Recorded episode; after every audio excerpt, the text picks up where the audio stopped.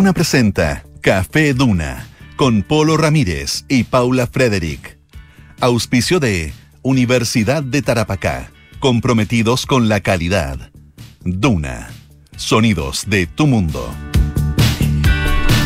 Muy buenas tardes, ¿qué tal? ¿Cómo están ustedes? 5 de la tarde en punto en este día viernes 24 de marzo y estamos aquí listos para entregar, entregarnos, no entregarles, entregarnos por completo en este programa que queremos tanto y que se llama Café Duna y que todos los días a esta hora está junto a ustedes de lunes a viernes aquí en 89.7. Paula Frederick, ¿cómo estás tú? Perdón, Muy buenas tardes. Eh, Polito, me estoy eh, secando las lágrimas. ¿Por qué? Porque te- fue muy emotivo tu saludo. Ah, ¿sabes, Fue ¿sabes dónde lo que te saqué? iluminó, como que uh, Adivina se dónde lo abrió saqué. la nube y te llegó un rayo de luz. Adivina dónde lo saqué. Lo estoy leyendo. El chatbot. ChatGPT. Mira, yo les digo a ustedes. Saludo emotivo de radio. Y me tiró todo eso. No, ¿cómo se te, cómo se te ocurre? Pero podría ser, podría serlo. No, mira, yo te voy a ¿Estás decir- les voy a decir sí? una cosa a quienes nos están escuchando, queridos y queridos. Está hasta la coronilla con chat. No, para nada, no, chat- no. No, yo no estoy hasta la coronilla con una- un avance tecnológico tan mentado y tan comentado, y tampoco con- contigo, pero eh, que aprovechen de escuchar mi voz, porque mm, prontamente seré reemplazada por un chat. No, ¿cómo vamos a El? Polo va a ser- no, eh, va a ser eso. No, no, podría. Alguien no sé, que, que articule sin errores, Podríamos que no hacer- diga barbaridades. Pero que perfectamente se puede hacer un programa con, con eh, no con chat GPT, pero sí con inteligencia artificial. Con un programa completo. Es que me, me- Sí. ¿me puedo resistir a los cambios o, o es algo inevitable. Tiene, tiene un nombre eso. El, De, me imagino, algún fenómeno, como un síndrome, un Es que un- fenómeno. Un, síndrome que se. eh, no, no sé bien cómo se pronuncia, pero se escribe. es- es- se les dice lu- ludi- ludits o luditas. ¿En serio? Luditas, sí. Como ludópatas. Como, pero con doble D, L-U-D-D-I-T-E-S, ludites. Eh, no sé cómo se pronuncia en inglés, eh, pero viene, viene de Inglaterra el término y se refiere a aquellas personas eh, que reaccionaron en contra de los avances de la revolución industrial. Ah, qué por allá por el siglo XVIII, XIX. Sí. Y ahora se habla de los neoluditas. O sea, Ah. gente que ha reaccionado en contra de avances, y eso incluso se utiliza antes del desarrollo tan, tan eh, em, eh, no sé, impactante que ha tenido últimamente la, y la difusión tan impactante que ha tenido el tema de la inteligencia artificial. Así que hay personas con las que tú te puedes sentir muy, Me, me encantó. muy representada. Me encantó lo que dijiste. Creo que hoy día estás especialmente iluminado. y además yo Ah. siento que soy un poco Ludita. ludita para algunas cosas, como por ejemplo para las compras en internet, para estos relojes inteligentes, para eso llegar a la casa Ah, y saludar a Alexi que, cuente- y que me abra las ventanas y me ¿No- prenda no la te gusta luz. que te todo eso cuenten no- los pasos? ¿No te gusta que te cuenten los pasos? No, no, no, cuéntale paso sí, pero como a esa cosa de centrar todas tus funciones y todo lo que puedes realizar en un día, en, una vida- en la vida cotidiana, en un eh, artefacto eléctrico. En los- como Alexia. Como los, ah, o como los wearables, como dice Alejandro Laluf. Claro, Alejandro estaría en contra de lo que yo estoy diciendo. Le cosas mandamos uno- salud. que- esos, esos, esos chiches tecnológicos que uno utiliza, ¿no es cierto?, en su cuerpo. Los, los, los gadgets, me acordé del Gadget. Inspector Gadget. Claro, como los gadgets tecnológicos, pero que se usan, se utilizan. en el- No, no, no es cosas- que esté en contra, pero me cuesta, por ejemplo, yo no soy una muy gran compradora de, en internet. Me gusta ir al lugar y ver las cosas. Ah, ya, Entonces quizás tengo algo de eso que tú Mm. mencionaste, o también algunos desconfianzas por esta, este misterioso mundo de la, de la red. Old fashion. Soy bastante old fashion para mis cosas. Me gusta Mm. la ropa vintage, me Mira. gusta la música eh, de los años 70, 60, 80 máximo. Me gustan las películas antiguas. Mira. Sí, soy bien, bien, vintage. Está bien, bueno, hay mucha gente sí. Sí. Pero tú dices que no estamos quedando atrás. Pero no vives en Ñuñoa así, no. No, pero me gustaría. pero pregúntale a tu Cariño, chatbot. cariño. eh, ¿Sí? ¿Qué le preguntó? Pero ¿cómo la, cómo la formula? Si aquí lo importante es cómo formular la pregunta. Eso es lo importante. Pero bueno, tenemos harta cosa de la cual vamos a hablar de este tema. Exacto, ¿va? Pero, más pero, con, pero con, con, con datos, con, con, con puro dato. Eh, no, también con puntos de vista. Y tenemos a nuestros infiltrados, por supuesto. Pero por supuesto, Andrés Gómez nos trae un tema muy interesante, que es eh, la- el- la- cómo han crecido los números prohibidos en Estados Unidos. Los libros, Perdón, dije números. los números, sí. Es que han crecido los números de los libros prohibidos. ¿Habrá números prohibidos? En, en El Japón 13, hay. El 13 medio, ¿sí?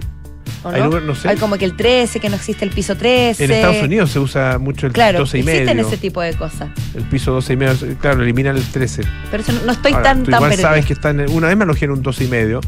Igual yo sabía que está en el piso 13, pero era lo mismo. Estaba Pero, con Canal pero 13, era el 2 y medio. Era como, esa, como ¿quién quiere, como 2 y quiere ser John Malkovich. Que la verdad que había un piso y medio. ¿Viste esa película? Sí, la vi, pero no, como que no me quedó mucho en la memoria. Pero había un piso que era el piso y medio, como el 12 y medio. Pero que era un piso que era la mitad de la altura. Que John Malkovich me produce sentimientos encontrados. Encuentro un actorazo, Ya. pero hace demasiado bien esos papeles de intrigante, eh, eh, de, de malo, ah, Ya. de partida, pero, de- pero también esos papeles. eh, me, me quedó, ¿sabes? ¿En qué, en qué película me quedó como, como con gusto desagradable? Hay, hay una película que para la que estaba perfecto, que es la película Desgracia. Ah, que es basada en un libro de, de Coetze o Coetzai, no sé cómo se dice, ah, del premio Nobel. Y el otro, El cielo protector. Ah, Entonces te acuerdas con eh, eh, Deborah Winger, me parece, Deborah Sí, Winger y, sí. y John Malkovich. Y te voy a decir otra. Eh, Relaciones peligrosas del libro de, de la insoportable levedad del ser, Milan Kundera. Ah, también. También ha sido un papelazo. Claro, pero, pero, pero en el caso de eh, El cielo protector, era un tipo que uno te- lo terminaba odiando. Pero es que, pero, pero por- este, te, te produce esa sensación como si él en realidad fuera así. Mm, Como que si te sí. la topas en la calle, cruzas la calle. Como que te No, no, no. Me, le pido una foto. Ah, muy bien. Claro. Ese es mi pueblo, Una bien. selfie, John Malkovich. Selfie con John Malkovich. Lo fui a ver a John Malkovich acá. Estuvo acá en Chile, po. Lo fui- Yo no me Sí, po, acuerdo de estuvo eso. en- ¿Cuándo hizo una- fue? un monólogo. ¿Cuándo fue eso? Ah, dame chat GPT y te lo busco. Dios. No, no, no, lo buscan en Google. Voy a- Se abrió la caja de Pandora. Esto no- John ¿Cómo frenarlo ya? Malkovich en Chile. Te voy a decir, hola Polo. Gracias, que, por- qué bueno que me preguntaste Dice, esto. Estoy muy contento. Eh, se llama una ópera, una ópera teatral, eso era, 2012, oiga, ha pasado tiempo. El Movistar Arena fue esto. Eh, no me acordaba. Sí, yo lo fui a ver y. Nada, no, interesante, pero no. Interesante, claro, está, está ahí en el mismo espacio físico que John Malkovich. Básicamente uno va para esas cosas.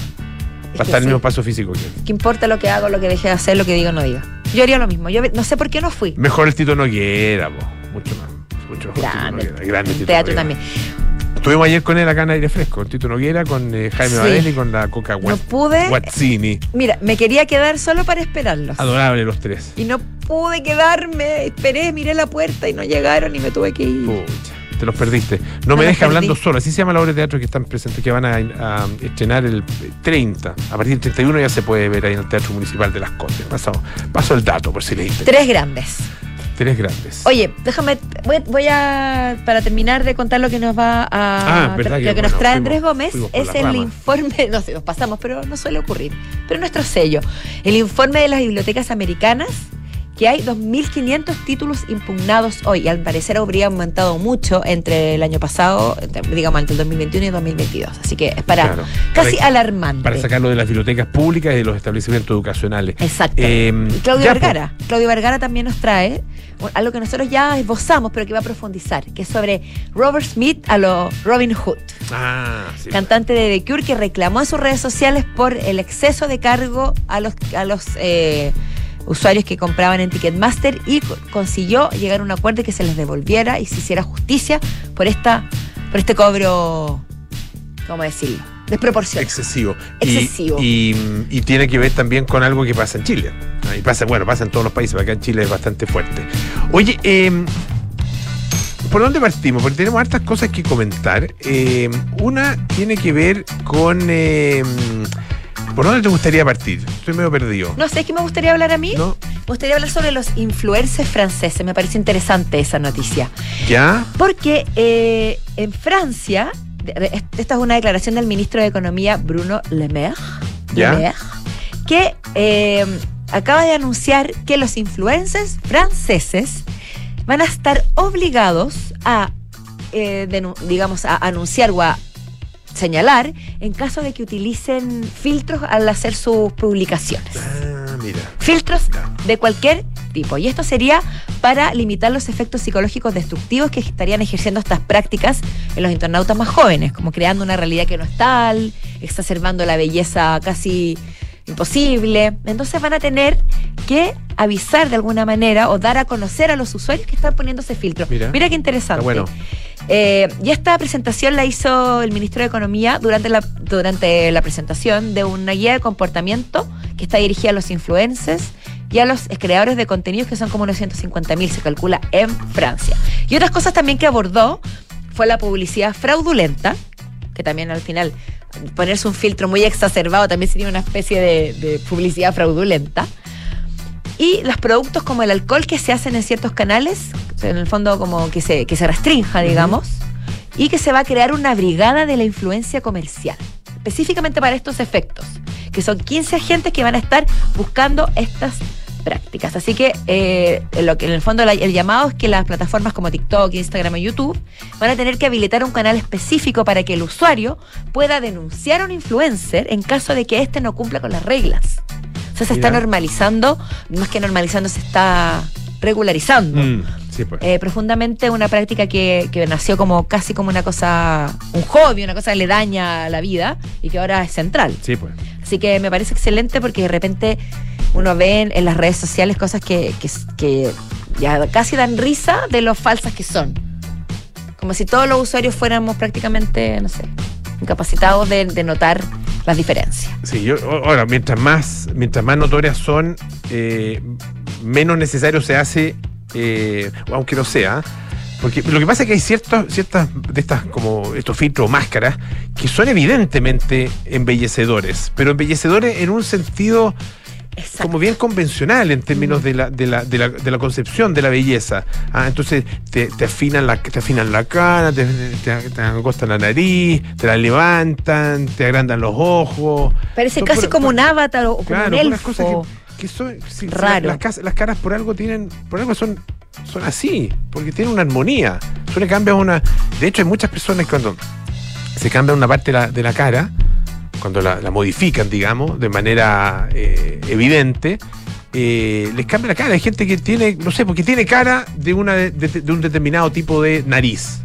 Y que, la Ah, que- y que lo hace reconocible también y que es su lo- sello. claro, y eso, lo- y eso tiene que ver con las características, no sé, pues de su frente, de su, de su eh, pómulo, de su, de su mentón, etcétera. Entonces tú les quitas un elemento y como, no sé si te pasa eso, como que se te desarma. Como que- Absolutamente. como, como que hubiera quedado mal dibujada.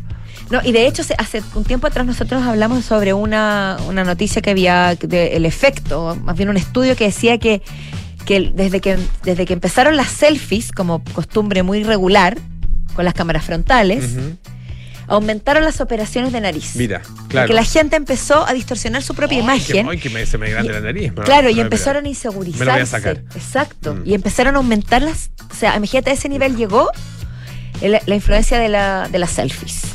Oye, el- esto tiene, está muy relacionado con, obviamente, con el mundo de las, de las redes sociales, eh, que tiene mucho impacto en las personas y particularmente en personas jóvenes, también en personas no tan jóvenes, ah, eh, en, distintos, en distintos ámbitos. Eh, hay personas bastante mayores, maduras, eh, incluso con puestos importantes, por ejemplo, en el Parlamento, en el Congreso, Sí, sí. acá mismo en nuestro país, y que son personas con criterio formado ya, mayores, mayores de, de- incluso, no sé, tipo mayores de cincuenta y tantos años, Ajá. que, que dan- le dan, dan su vida por, por un like.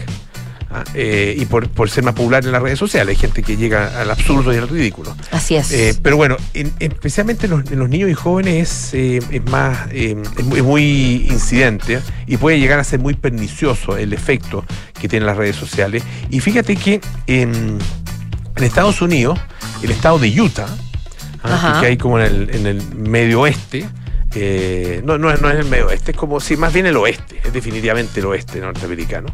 Eh, y bueno, se convirtió en el primer estado eh, que va, o se va a convertir en el primer estado que va a requerir que las, eh, las empresas de redes sociales, ah, qué sé yo, TikTok, Instagram, Facebook, etcétera, eh, tengan consentimiento parental para eh, que sus hijos puedan, menores de 18 años, puedan utilizarlos. Mira Cons- qué- Consentimiento parental. eh, son esto los- son eh, modificaciones legales que está haciendo el gobernador de Utah, que es un gobernador eh, republicano, hay otros estados republicanos que están más o menos en el mismo camino, como, ah, como Arkansas, como Texas, Ohio y Luisiana. Ah, y también un, eh, el estado de New Jersey, que, que, un- que está liderado por un gobernador demócrata, ah, pero también está pensando y están discutiendo medidas de este tipo. Eh, esto le va a dar acceso, además, y mira esto, ¿eh? le va a dar acceso completo a las cuentas de sus hijos a los padres. Le va a dar acceso a los padres, acceso, o sea, Ah, acceso completo a los padres para que puedan meterse ahí en las cuentas de sus hijos. Sí. Ah, incluyendo los posts, o sea, las publicaciones que iba a hacer y también los mensajes privados, Ah, también los mensajes Todo, privados. todo, y esto, perdón, y esto hasta los 18 años. hasta los 18 años. sí. Mira, Yo encuentro que hay cosas que a partir ya de los 12 años uno no quiere saber de los hijos. oye, sí, Prefiero también, pero a veces es mejor Sí. saberlo porque yo también me he fijado que, que los niños desde muy chicos ya tienen Instagram. Sí, pues. Muy Me imagino que supervisados, pero, pero muy. O sea, aparte que uno de repente le viene el viejazo, tiene un sobrino, no sé, y de repente te, no sé, fulanito, no sé, Juanito te está siguiendo. ¿Qué? Pero si Juanito te- nació ayer y ahora tiene Insta. Me pasado. Antes de que, se- antes de que los, los niños puedan, niños jóvenes puedan crear una cuenta, bueno, van a necesitar la, la aprobación de sus padres. Y también se va a imponer un toque de queda Ah, que bloquea el acceso de los niños a las redes sociales entre las 22.30 horas y las 6.30 de la mañana. Las 10 y media de la noche y las 6 y media de la mañana. Eh, además, las compañías, esto a mí me parece muy bien, ya no van a poder recolectar información de los niños que tenga como destino la publicidad. En o sea, en el fondo para sus bases de datos, para los algoritmos y todas esas cosas. exactamente. Ajá. Está interesante. ¿eh? Oye, ¿qué? Ahora, eh, es discutible. Hay, hay personas que dicen, oiga, ojo, ojo acá con la libertad de expresión. ¿Mm? Eh, ojo con los derechos de los niños. los también, niños. claro. Y me acuerdo que también hace poco, para complementar lo que tú cuentas, salió una noticia, no sé tampoco, quizá un par de meses, de una madre que, des- que, que se hizo muy, que no, no famosa, pero que, que creó polémica porque ella le revisaba el celular a sus hijos. Mm. Creo que tenían 16 y 18, los- eran más grandes, eran adolescentes. Dijo, yo se los compré, yo se los estoy pagando, ellos viven Ah, bajo mi razón, techo. sí, pues, claro, Así que ellos me, yo tengo todo el derecho, así que ellos no están o lo dejan arriba de la mesa, yo lo puedo tomar, puedo revisar sus mensajes privados, su WhatsApp, sus redes sociales y opinar al respecto. Mm. Y lo publico, creo que en Sí. TikTok mismo, lo que provocó también eh, polémica. Oye, al, al tipo de TikTok ayer, lo, lo- el- tal como dicen en, lo- en los medios gringos, eh, lo, lo tiraron a la parrilla. Sí. Eh, estuve, estuve en esta audiencia, lo comentamos ayer en esta audiencia Lo ya en, comentamos. eh, en el Congreso de Estados Unidos, en la Cámara de Representantes. De repente los, los representantes algunas cosas no cachan mucho y han hecho algunos de ellos, el- el- tanto representantes como senadores, un poco el ridículo en esta, porque hay ciertas cosas que no entienden. Pero acá hicieron en general eh, preguntas bien interesantes, lo que alcancé a, a mirar, y eh, estuvo bien por bien eh, contra las cuerdas el, el señor eh, Zhu Si Chu. Chu, me acuerdo. Sí. Es que es que- TikTok, era TikTok, ¿cierto? Sí. TikTok ha agarrado un vuelo impensado quizás. 150 millones de usuarios. Está en todas las áreas En de la Estados- En vida. Estados Unidos solamente, la mitad de la población Pero- estadounidense. Por eso digo, está, No, está cubriendo todo, todos los aspectos de la vida humana. Lo que no es TikTok es inteligencia artificial. Y también TikTok tiene inteligencia artificial. Claro, La utiliza. por eso. O sea, digo, está dividido en esos dos ámbitos, de dimensiones, el cotidiano prácticamente. Pero eh, es que además la, lo- lo- la gente pasa mucha, mucho rato metido en TikTok. Tiene que Pero tener algo mucho rato. adictivo, esa Sí, cosa no, como del, adictivo. scroll down. Es adictivo. Sí, debe ser, o Mm. sea, seguro lo es. Y es complejo, pero bueno, veremos qué pasa. Oye, esto también me llamó la atención. Se trataría de un padre en Argentina que fue a ver un partido al estadio de Newells, ¿Ya? pensando que iba a ser un de, día más de, de, Ñuls, como le dicen. ¿Cómo le Ñuls, dicen? Ñuls. Y a veces lo escriben con ñ, Ñuls. Newells. ¿En serio? Ah, yo lo leí acá. No, es que eh, eh, sí, es Ñuls. Ñuls Old Boys. Es que yo no, te manejo, disculpa. De los- es el equipo donde que, que dirigió y que lo llevó al estrellato a mm, Marcelo Bielsa. Ah, Ñuls, Sí, pues. Ah, bueno, esto es un lugar Sí. bastante emblemático y también para Sí, nosotros. pues, sí, como pues. chilenos, digo. Bueno, ¿qué pasó con este padre argentino? Eh, asistió a ver un partido, viste, un cualquier día, pero se, resulta que no lo dejaron ingresar al recinto deportivo. Ya. ¿Y sabes tú por qué? Porque sería una medida restrictiva que habría impuesto una jueza de familia porque este señor no había pagado la cuota alimentaria a su hijo de 12 años. Mira, no pagó la pensión. No habría pagado la pensión, habría tenido una deuda y por ende esta jueza habría ordenado la prohibición al demandado del ingreso al estadio de fútbol, a la autoridad poli- policial de Rosario y a la Dirección Nacional de Seguridad en Espectáculos Futbolistas para que incluyan al demandado en la lista de personas que tienen restringido el ingreso a los encuentros futbolísticos. Oye, ¿viste que acá en Chile hay como Mira. 50.000 personas en el registro? Creo que son 55.000 personas en el, en el registro de deudores eh, de pensiones. Y son y el Tremendo. monto el monto de la deuda era una cuestión, no sé, 60 mil millones de pesos, una cosa así, pero increíble, increíble. La verdad que, es, bueno, demuestra que es un problemazo acá también. eh, y bueno, esa medida es novedosa. Esta Eh, medida es novedosa porque la madre. creativa. Claro, porque lo que explican acá en esta nota de Tele 13 es que la mujer ya estaría cansada de la reticencia del padre a, a- a- pagar lo que le correspondía y frente a esto tomó, por supuesto, medidas más drásticas y entre ellas la prohibición de salir del país, la suspensión de la licencia de conducir y de haber dicho qué es lo que más le duele. Don- ¿Dónde ya no puede escapar? Ir al fulbo. Ir al fútbol. po. Y, se, cons- y logró Mira. que se eh, llevara a cabo esta restricción. Novedoso, vea- Novedoso. veremos que veremos si eso funciona. Creativo. Oye, eh, hemos hablado harto de la felicidad esta semana. ¿Cu- Sí. Fue, ¿Esta semana fue el día de la felicidad o no? ¿O la semana pasada? Así es. Porque tuvimos el día de la felicidad del agua, síndrome Down. Eh, ¿Qué otro te- eh, teníamos? Tuvimos como. Día del agua, síndrome de Down, día de la poesía. 10 días. Día de la poesía también, claro. Que creo el, el día del síndrome de Down, día de la poesía, el día de la felicidad. Si no me equivoco, fueron los tres el 21 de marzo. Puede ser. ¿Y el día del agua? el Fue del agua fue el miércoles. Fue el 22. Ya. Bueno. Eh, Y el día de la felicidad hablamos de Finlandia. Claro, ¿no es hablamos cierto? de los escandinavos. de los países escandinavos y particularmente de Finlandia, el país más feliz del mundo, ah, eh, o donde la gente es más feliz, el país. Bueno, Claro. el punto es que, fíjate que están, van a, eh, están invitando a 10 personas de, de cualquier parte del mundo a participar de una especie de clase magistral, una masterclass. Ah, Esto en junio, cuatro días de felicidad. O sea, cuatro días de, de- de- de enseñanza acerca de la Como felicidad. Felicidad eh, intensiva, como, Es el- como- full, full immersion. Claro, es como en, en- antiguamente existía un programa que se llamaba Amor al estilo americano. No sé, Richie, ¿te acuerdas o no? Love American Style se llamaba. Y era como medio, era como medio subidín de tono. Era así como tipo Benny Hill. ¿Ah? Era una cosa así, pero versión gringa. Corrían por, corrían por los prados las, las cabras No. la perseguían. Había algo de eso, había algo de eso. Sí, mucho, mucho bikini. Ya. ah, eh, setentero, muy setentero el programa, más de, de- de estilo, de look y todo. Esto es como Happiness Fin Style. ¿ah? Felicidad al estilo finés. Me encanta. ¿Y qué tengo que hacer para inscribirme? Porque yo quiero ir. Bueno, Quedaré. puedes participar. Tengo que ser eh, feliz para eso. No, O infeliz. Eh, la verdad es que no. Son eh, es una invitación que se hace, tú puedes participar. Estoy buscando acá es la, la página web eh, donde se puede donde se puede participar, pero no la encuentro. Eh, pero dice que eh, Eli Jiménez, Ya. Eli Jiménez, que es eh, el directora de, de marketing internacional de una organización, una institución que se llama Business Finland, no sé si es estatal o qué sé yo, dijo, creemos que la felicidad de, de los daneses, o sea, lo- de los, eh, de los finlandeses, no, no los daneses, los Sí. finlandeses, ah, eh, tiene, surge de una relación muy cercana con la naturaleza y con un estilo de vida eh, apegado a la tierra.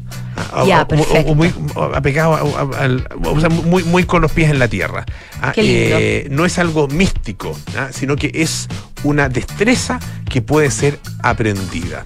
Así que eh, puedes efectivamente postular, te voy a buscar el- la página web, te la doy inmediatamente, pero vamos a la música, ¿no? Yo creo que vamos a la ¿Sí? música y vamos a algo que a ti te gusta mucho, Polo. Así que alégrate. Bruce Springsteen. Born in the USA.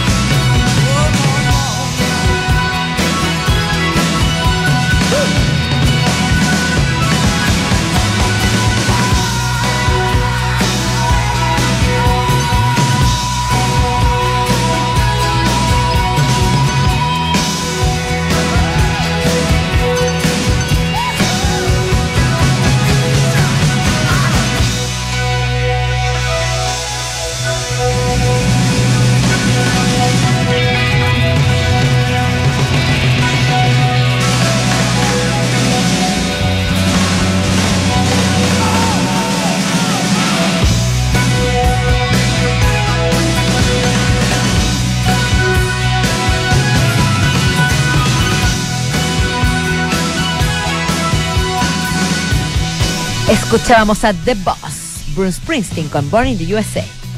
Oye, eh, hablemos de inteligencia artificial.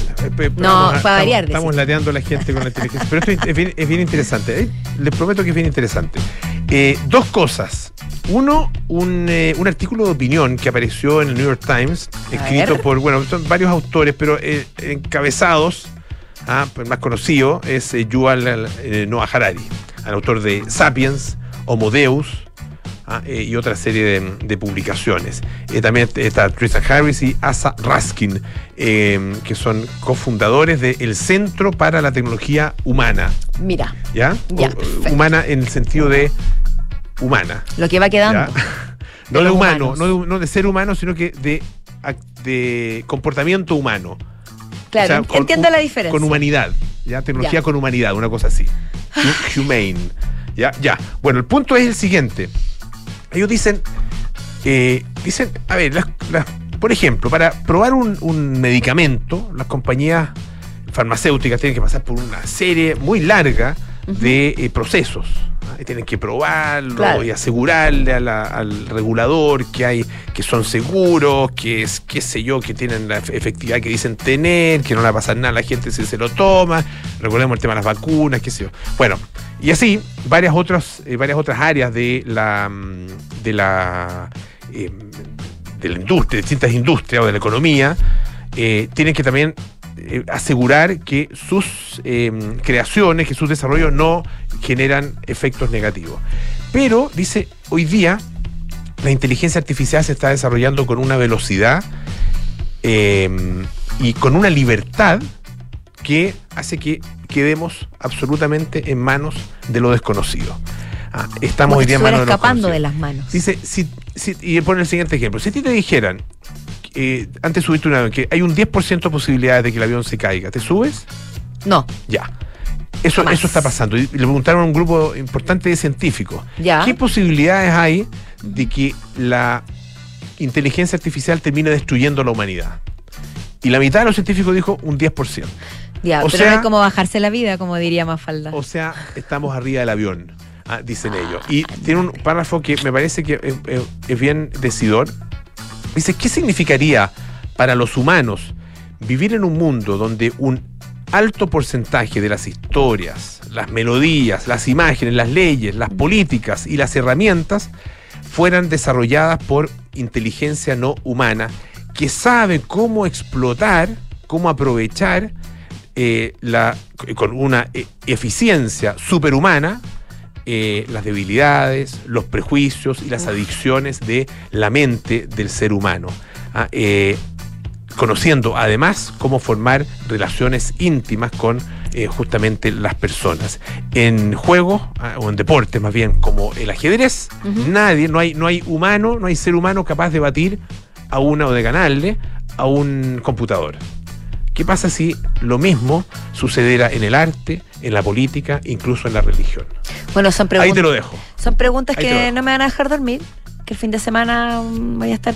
Bueno, pero ya, ya es tarde. Como dices tú, ya estamos arriba del avión. No pueden parar el mundo aunque uno se quiera bajar. Y además de eso, eh, yo creo que hay que, hay, hay que tener conciencia de que ya es parte de nuestra vida, aunque queramos o no. Eh, Lo que nosotros hablábamos hace un rato, nosotros, antes de entrar al programa, que ha sido una, como una avalancha, porque antes era una promesa, era un- como un viene, ya viene, está por llegar, No, aparecerá. Y ahora llegó con Llegó. todo y está invadiéndonos, más bien cubriendo todos los ámbitos de, de nuestra vida. Y quiero hacer un, un recuerdo cortito.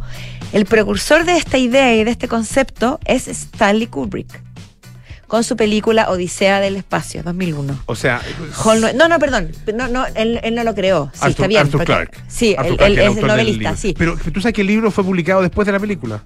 Se hizo el guion primero y después se publicó la. Sí, pero el también libro, eso sí. pasó con con otra película que hablamos la otra vez. Sí, pero sí. Pero bueno, claro, no lo creó él, pero lo, pu- lo puso muy, Lo puso- muy lo gráficamente, sí, muy pues. elocuentemente con Hal Noemi, Así es, que se así le iba de las manos todo. En uno dice espacial. Así ya, es. oye, eh, vamos a hacer una pausa. Ah, em, te- tenía otra, ot- un ejemplo, un ejemplo de. de- pero no- eso lo dejamos para la próxima semana. Ah, no hay no, oye, pero podemos comentarlo cuando volvamos. No, porque está en nuestro infiltrado ya. Sí, pues. Oye, Universidad de Tarapacá, líder en el norte de Chile, Universidad del Estado, construyendo un futuro de calidad. Y este es un notición, Polo. Vuelve Icarito, pero renovado. El mejor ayuda a tareas para todo el año escolar en enseñanza básica y ahora en enseñanza media también. Ingresa a icarito.cl y descubre todo el contenido desarrollado por expertos en ocho asignaturas. Te esperamos en icarito.cl. Hacemos una pausa, volvemos con más Café Duna. Banco de Chile, en acción con Desafío Levantemos Chile, te invitan a ver el programa de televisión Desafío Emprendedor, un programa que busca promover el emprendimiento en el país y premiar a quienes entregan productos o servicios de manera sostenible e innovadora. Semana a semana iremos descubriendo a los 32 finalistas del séptimo concurso nacional Desafío Emprendedor. No te lo pierdas, todos los sábados a las 15 horas por las pantallas de TVN, porque aquí estamos y aquí estaremos con el motor de Chile, Banco de Chile, el Banco de las Pymes. Control, llegó marzo y ya estamos en modo digital con Defontana. Inteligencia de negocios, check. Recursos humanos, check. Integración a bancos e e-commerce, check. Contabilidad y finanzas, check. Abastecimiento, check. Todo bajo control y eficiente. Mi empresa está lista para despegar. Prepárate para un año desafiante y despega la eficiencia con Sapiens de Defontana, el ERP para medianas y grandes empresas que te conecta con todo. Asegura tu cambio a Defontana RP con nuestro nuevo migrador automático ahora en defontana.com. En Parque del Recuerdo te invitamos a recordar a esa persona especial que ya no está con nosotros. Recuerda su rostro, su voz, su sonrisa, esos abrazos que siempre estaban cuando los necesitabas, sus anécdotas. ¿Te has dado cuenta que siempre que lo recuerdas, miras al cielo? Ven este 26 de marzo desde las 10 de la mañana a ser parte de un momento inolvidable en un nuevo día del recuerdo, donde juntos enviaremos un mensaje al cielo. Universidad de Tarapacá, 41 años comprometidos con la calidad. Está en el séptimo lugar del ranking Shimago de investigación en Chile con una alta productividad científica. El 93% de sus académicos tiene posgrado y el 54% grado de doctor. Está entre las 10 mejores de Chile en calidad académica según el ranking La Tercera que pasa. Europa, Asia, América, Gran Bretaña, Estados Unidos, Chile. ¿Y entonces dónde invertir nuestro patrimonio? En MBI Inversiones pensamos que el mundo está lleno de oportunidades. Lo llamamos Inversiones sin Fronteras. Por eso, cuando invertimos, buscamos en los cinco continentes para obtener los mejores y más seguros retornos para nuestros clientes. Acércate a MB Inversiones y cuenta con nuestra asesoría personalizada, porque en MB Inversiones invertimos sin fronteras. Conoce más en mbi.cl. MB Inversiones, desde 1998, coinvertimos sin fronteras. En pleno barrio El Golf se emplaza edificio Isidora y Benjamín de Inmobiliaria Hexacón. Una experiencia única de diseño, arquitectura y conectividad en una de las esquinas clave de Las Condes. Isidora y Benjamín es un proyecto boutique con exclusivos departamentos de uno y dos dormitorios, algunos con jardín privado y cuatro penthouse en el último piso. Conoce más en www.exacon.cl. Milan Kundera nos presenta su libro Un Occidente secuestrado, un manifiesto en favor del valor y la importancia de la literatura y la cultura para la existencia de los seres humanos. Incluye su discurso ante el Congreso de Escritores de 1967, en el que abogó valientemente por la autonomía de la cultura y la libertad de los creadores, y el artículo Un Occidente secuestrado de 1983, un ensayo más actual que nunca acerca de las amenazas que se ciernen sobre el destino y la cultura de Europa. Disponible en librerías y tiendas digitales. En Sonda, trabajamos para que disfrutes tu vida, impulsando la innovación y el desarrollo de soluciones que acompañen la transformación digital de las organizaciones de hoy. Cuenta tú también con el respaldo, agilidad y eficiencia del líder en transformación digital de la región. Conócenos en sonda.com. Porque en Sonda trabajamos para que disfrutes tu vida. Sonda. Make it easy. Amor, ¿crees que todo salió bien? Sí, mi amor. ¿Y sabes qué es lo que me deja más tranquila? Que sé que mi mamá hubiese querido apoyar a María Ayuda. ¿Y cómo? Mi amor, al contratar los servicios funerarios, estamos aportando a cientos de niños de la Fundación María Ayuda, que trabaja por rescatar la dignidad de las niñas y niños más desvalidos, dándoles un hogar a través de sus diversos proyectos. Acércate a nuestras sucursales y recibe toda la información que necesitas. Atención personalizada a las 24 horas. Más información en funerariamariaayuda.cl. Estamos contigo cuando más nos necesitas. ¡Felicidades! Puedes escoger el premio que quieras. Ay, quiero ese. No, eh, ese. No, mejor el de al lado. Ay, no sé cuál elegir. A veces no importa si le sigues dando vueltas, pero a la hora de invertir es mejor Scotia Fondos, que cuenta con toda la solidez y respaldo internacional que tiene Scotia, donde puedes invertir de manera fácil a través de la app o web y un grupo de coaches expertos te guiará según tu perfil de riesgo y objetivos. Toma la mejor decisión. Invierte en Scotia. Infórmese de las características esenciales de la inversión en estos fondos mutuos establecidas en sus reglamentos internos y scotiabankchile.cl. Infórmese sobre la garantía estatal de los depósitos en su banco o en cmfchile.cl. Marca registrada de Bank of Nova Scotia, utilizada bajo licencia.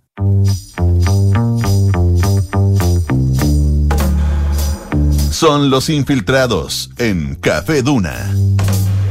Son las 5.39 de la tarde y estamos de vuelta aquí en Café Duna, cerrando la semana con nuestros queridísimos infiltrados, Andrés Gómez, Claudio Vergara, bienvenidos. Hola, hola, ¿cómo Hola, están? ¿qué tal? ¿Cómo están? Aquí estamos como día viernes, depende de la perspectiva que se mire, pero De que, de que es viernes no hay nada que decir al respecto, es un hecho. Y siempre será una buena noticia. Pesa todo, sí. Sí, Sí, sí. sí, hay una buena, y hay una buena que tú nos traes. O sea, es buena, pero tiene implicancias porque puede no ser tan buena para, el resto. Es buena para, para, un- para unos pocos. Ah, no, de Robert Smith. Nosotros lo hemos bautizado Robert Hood. Robert Hood, ni más ni menos. Sí, Robert Sí, Hood, el hombre que, le da la razón a los pobres y a los desvalidos en esta guerra contra el Reparte sistema. las riquezas. Reparte las riquezas en esta guerra contra el sistema de la venta de tickets. Así sucedió hace un par de días cuando Robert Smith, eh, a través de sus redes sociales, reclamó contra la empresa Ticketmaster eh, por, dos, eh, mm, por dos circunstancias que se dieron en la venta de entradas para la gira de The Cure en Estados Unidos. Eh, primero, sus fans empezaron a reclamar por los tickets eh, dinámicos, que son una modalidad de venta de entradas en que tú te eh, metes a comprar tu entrada y va variando el precio dependiendo de la demanda. Algo muy parecido a lo que sucede con aplicaciones como las de transporte, por ejemplo, que dependiendo de la demanda se amplía y se sube el precio. Eh, eso pasó en Estados Unidos, está pasando con muchos conciertos en Estados Unidos.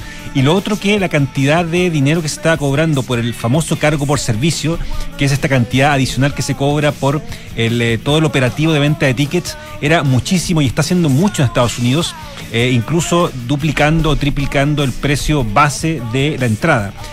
Por tanto, muchos fans también reclamaron que lo que estaban pagando por finalmente un ticket para ir a ver a The Cure era muchísimo.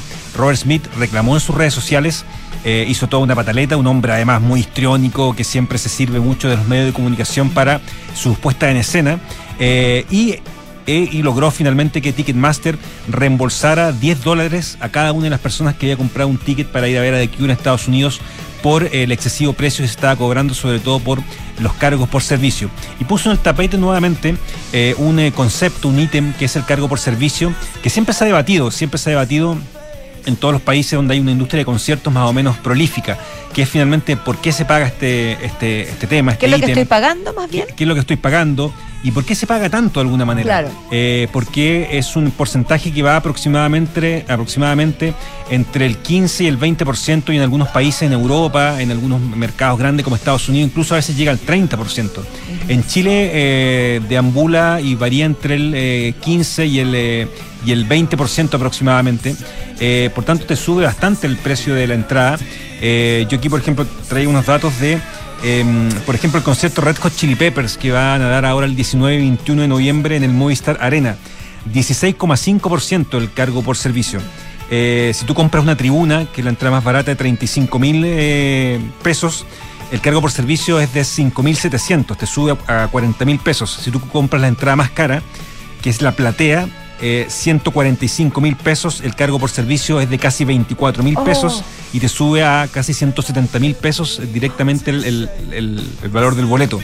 Eh, por tanto, es bastante, en otros países mucho más caro incluso, y eso es lo que ha puesto de, en el debate Robert Smith de finalmente por qué se está pagando esto eh, y si vale la pena por eh, hoy día un, un, eh, ticket virtual que muchas veces se entrega, que se está entregando en Chile, que es una manera bastante fluida, no, no era como antes que el ticket se imprimía, que había puntos de venta, que había call center, que había verificadores de eh, si el boleto era falso o no. Hoy día el sistema es mucho más simple, por tanto eh, hay una discusión ahí de finalmente por qué se está cobrando esto y por qué se encarece tanto el ticket eh, eh, principal del boleto. Me imagino que hay un organismo que regula este funcionamiento y las razones por las cuales se cobra. Y entre las tiqueteras hay una similitud en cuanto al porcentaje, ¿tú sabes? ¿O, Sí, o varía eh, mucho? Va, va- Entre Súper concentrado, obviamente. sí, porque es que son- es dos o es súper tres, concentrado porque claro. acá en, Sí, eh, pero igual en- son dos o tres que no sé si son iguales entre En Estados Unidos se concentra en. Ticketmaster, que es prácticamente la única que tiene el monopolio de la venta de entradas. Y en Chile son un par. eh, Dale básicamente Ticket y Punto Pun- Ticket. Punto Ticket, Ticket Plus, Ticketmaster, hay tres o cuatro, pero no Ticketek también, no pasan, sí de hay. ser, no pasan de ser un par, eh, de un, un puñado finalmente. Eh, la principal es Punto Ticket. Pero claro, va a depender el, el cargo por servicio, depende de la productora, Ya. depende de la envergadura del concierto, por supuesto, no es lo mismo una tocata pequeña de un grupo incipiente en la batuta que un show de Madonna o de los Rolling Stones, por ejemplo, mucho mayor en un estadio absolutamente masivo. Eh, va a depender del lugar, va a depender de la concentración de gente, de un montón de circunstancias, pero eh, claro, finalmente eh, también la productora es la que se pone de acuerdo con la tiquetera para finalmente cuánto cobra y mientras menos tiquetera haya, mientras menos oferta, como sucede en Estados Unidos, probablemente mayor es el precio y menor la posibilidad que tú tienes de reclamar cuánto o por qué se está cobrando eso. O sea, hay muchos factores que no tienen exclusivamente que ver con la etiquetera. No tiene que ver con la Hay tiquetera. una que ver regulación de con- mercado que, que, que- en que la que entran muchos eh, actores. muchos actores y unas regulaciones eh, que son difíciles de ir en contra ellas finalmente. Los grupos que han intentado ir, por ejemplo, contra Ticketmaster en Estados Unidos han salido trasquilados, como le pasó a Pearl Jam en su momento, que intentó eh, irse a juicio contra Ticketmaster. Eh, Pearl Jam en su momento, del año 94, eh, dijo que eh, el cargo por servicio no quería que fuera más allá de 2 dólares. Ticketmaster le hizo una tapa gigante de eh, muy poco para cobrar un cargo por servicio. Se fueron a juicio, Pearl Jam lo perdió y tuvo que seguir trabajando de manera obligada con Ticketmaster. Por tanto, Jamiroquai también hizo alguna. Jamiroquai en su momento, pataleta, Neil sí. Young también, los grandes como Quijotes, digamos, estas Claro. aventuras. Eh, R.E.M. también en su momento, pero han salido todos perdiendo porque es un monopolio finalmente.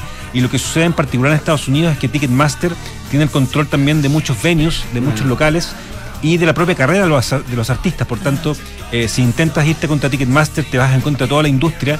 Y lo que hizo Pearl Jam, por ejemplo, fue intentar hacer conciertos fuera del yugo de Ticketmaster y no le resultó porque era muy difícil armar eh, toda esta infraestructura y todo este tinglado fuera de lo que es el, el- to- todo el circuito, digamos, de, de Ticketmaster y terminaron haciendo conciertos en zonas desérticas, en lugares donde era imposible llegar, era imposible montar un concierto con todas las de la ley. Eh, por tanto, claro. claro, es súper complejo el tema y es súper complejo que se vaya a resolver en un tiempo inmediato, pero al menos acá en Chile el CERNAC ha establecido que si se cancela un concierto, eh, por la circunstancia que sea, te tienen que devolver todo el, Todo, el- incluido toda la el cargo por incluido el cargo por servicio. Que Y antes eso- no se devolvía. que antes no se olvida. Y eso eh, se hizo ley o se estableció como tal a partir de ciertas experiencias, eh, en particular con Luciano Pavarotti el 2006 y con Aerosmith el 2011, conciertos cancelados que eh, hubo demandas colectivas eh, impulsadas por el CERNAC y finalmente se logró que se devolvieran todo, la, todo lo cobrado finalmente, que es lo más justo y lo más, lo más digno, si se quiere. Ya, pues, muchísimas gracias. que Eso, vamos, a ver, pues. vamos a ver qué pasa acá en nuestro país, qué porque son- los montos son bastante Y importantes. ahora se vienen Sí, grandes como Caetano Veloso, por ejemplo. Eh, Sin ir más Ah, lejos, por sí, ejemplo, en el, teatro, hecho. en el teatro municipal, sin ir más lejos. Sí, hay- hay Está que- bonito, y ¿ah? que queremos ir, que queremos ir a ese con fervor, digamos. Pero Sí. no está barato. No está barato, se está tratando del municipal, de Caetano Veloso, probablemente última vez. No está barato, ningún concierto Hay barato. dos. Cinco Son y- dos, seis, 6 y 7 siete. de junio. Lo sabemos de memoria. Don Andrés.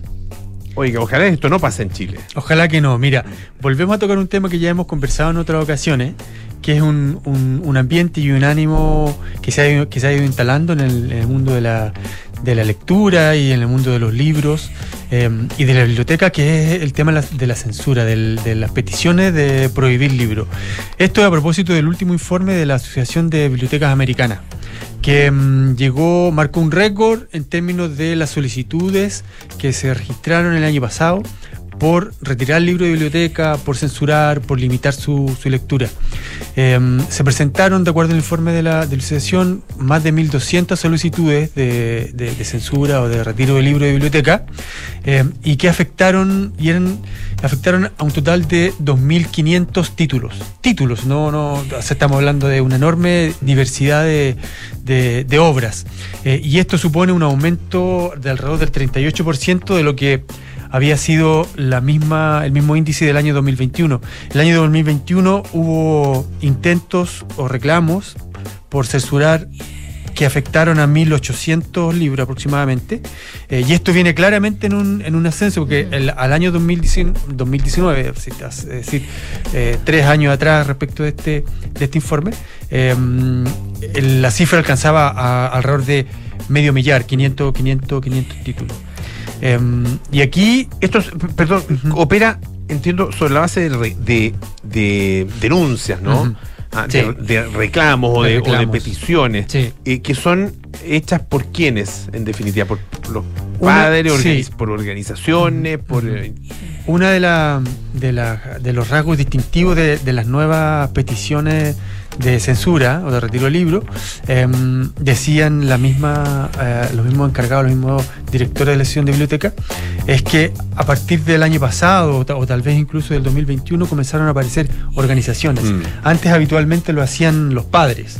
Los padres quienes presentan reclamos. Es algo que en Chile también ocurre. Eh, los padres, los, los padres habitualmente eh, eh, presentan dudas, preguntas, cuestionamientos eh, respecto de, de la lectura que están recibiendo su hijo.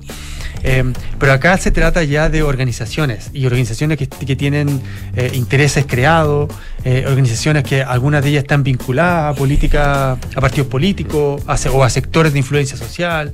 Eh, uno de ellos que ha ganado mucha relevancia en Estados Unidos son Moms, for, for Liberty, eh, que tienen toda una cruzada contra libros que abordan temática LGTB, ah, temática racial, eh, en general como temáticas de, de minorías, de minoría sexual o de, o minoría de raza. Ellas, ellas alegan que eh, esto en las bibliotecas están, están tratando de hacer uno- un adoctrinamiento de sus hijos. Y se siente con el derecho americano de, Claro, el derecho de- pedir, ¿no es cierto?, eh, libertad en ese sentido. Em, pero también se da el caso de, de- de otro. Todo, esto como que se comenzó a acentuar, a polarizar eh, a partir del año 2019, 2020, tam- con las guerras de identidad cultural, con también em, eh, todo el tema racial, la discusión racial que había en Estados Unidos. Entonces, muy fuertemente viene, viene de- desde el sector conservador, pero también desde sectores progresistas, que también impugnan eh, distintas lecturas, incluso lecturas que abordan, por ejemplo, temas raciales porque consideran que no son representativos.